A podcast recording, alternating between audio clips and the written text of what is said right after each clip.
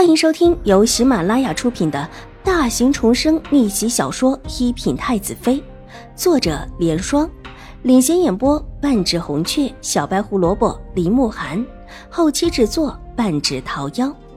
喜欢宫斗宅斗的你千万不要错过哟，赶紧订阅吧！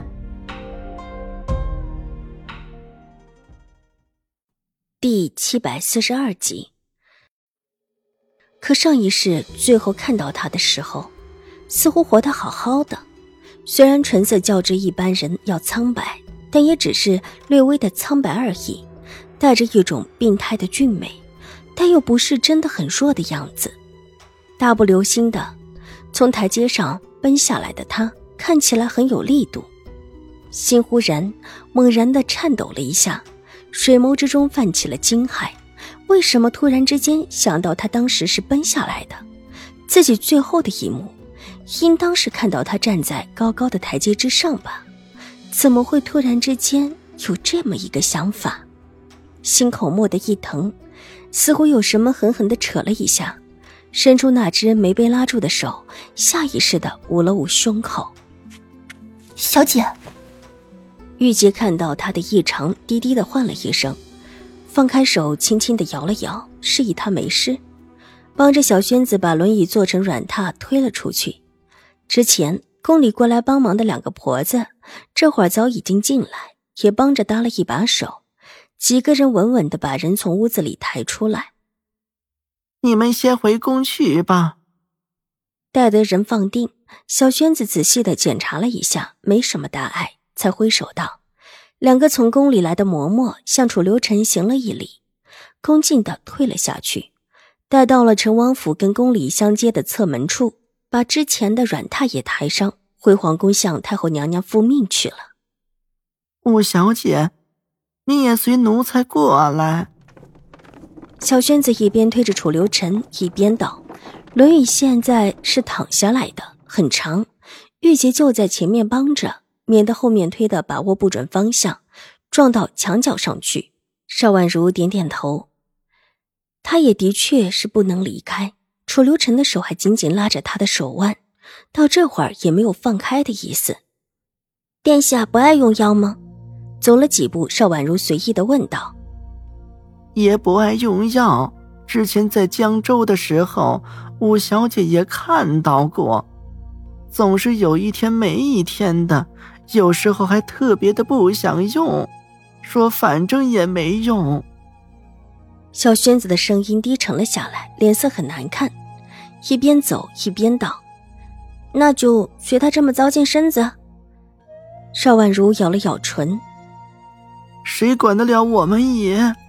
往日里孤零零的一个人住在王府，整个府里也就爷一位主子。”若是他不愿意喝，谁也治不住，就偶尔起身一生气要走了，他才听得进话一起，好好的喝药。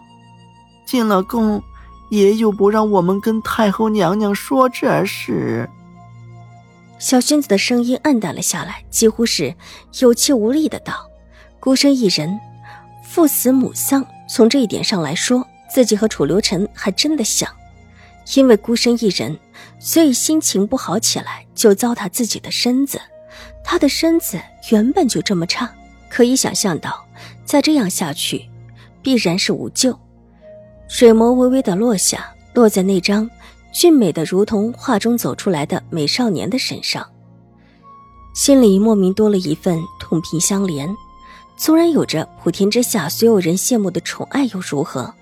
无父无母，注定了一个孩子的孤苦。未生下来便没了父亲，生下来没多久就没了母亲，而他当时还是一个襁褓之中的婴儿。这么算起来，似乎比自己更可怜。新国公夫人一心想要害自己，新国公府上的人也没人喜欢自己，但是楚留臣似乎比自己更加艰难。皇室上下除了太后娘娘是真心的疼爱他。连皇上对他的这种宠，也是带着几分其他的意思。至于那些个堂兄弟，一个个更是跟乌鸡眼似的，想方设法要了他的命，或者就算不是直接要了他的命，也想谋了他的命，为他们制造淫端，以他的性命为他们铺就青云之路。这样的情况之下，他若是不想死，就只能够奋起。上一世，他能够冲出重围，而且还是在孤立无援的情况下，可见是极不简单的。他也是一个可怜人吧？真的又晕了。楚留州坐在皇后娘娘的大殿里，四周只有两个心腹之人侍立着，听着方才传来的消息，拍着桌子大喜道：“这次可跟本王没有关系了，是在皇祖母的宫里出的事情，跟兴国公府和瑞安大长公主有关。太后娘娘真的替他定了这位新上任的少武小姐。”皇后娘娘关注的则是另一个方向。眉头紧紧皱起，消息是猜的。看到太后娘娘赏了玉佩的宫人不少。母后，不管他定的是谁，有关系吗？能活到成亲吗？虽说皇祖母给了玉佩，但是这位少府小姐，不是说要去安堂为亲生母亲守孝吗？这一孝三年，三年后这个病秧子还能不能活都不一定。您看他自个儿也知道自己的病情，时不时的不想活。闹这么一通，楚留臣以往在宫里也有这样的事情发生。起初太医们不知道，焦头烂额，但后来慢慢的就都知道，这位成王根本是自己不想活了，才闹了这么一出。对他的这种行为，可怜的有，可叹的也有，还有一些则是惋惜。都说这位成王殿下俊美无双，但命运多舛，恐怕是个无福的。差一点点成为太子，但偏偏就差了那么一点点。自打生下来又一直病歪歪的，即便想顾着命，都不一定能够做到。唉，你说的也是。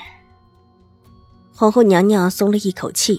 这位新找回来的邵婉如，不说她能不能嫁进成王府，就看她在兴国公府也不是一个得宠的。以后就算真的有机会嫁进成王府，也不足为虑。兴国公府不可能为了她站到成王府那边去。母后，不必再多注意这个时不时闹脾气、自己找死的病秧子。我觉得不需要对他多注意，就是怕有人要了他的命，却害到我们头上。稍稍注意点，别让他靠我太近就行。倒是楚留月那里，最近跳脱的不行。楚留周冷笑一声，手重重的在桌子上一拍：“ 从来都是立嫡的，说什么立长？一个庶长子而已，还真的以为自己的身份尊贵。”本集播讲完毕，下集更精彩，千万不要错过哟！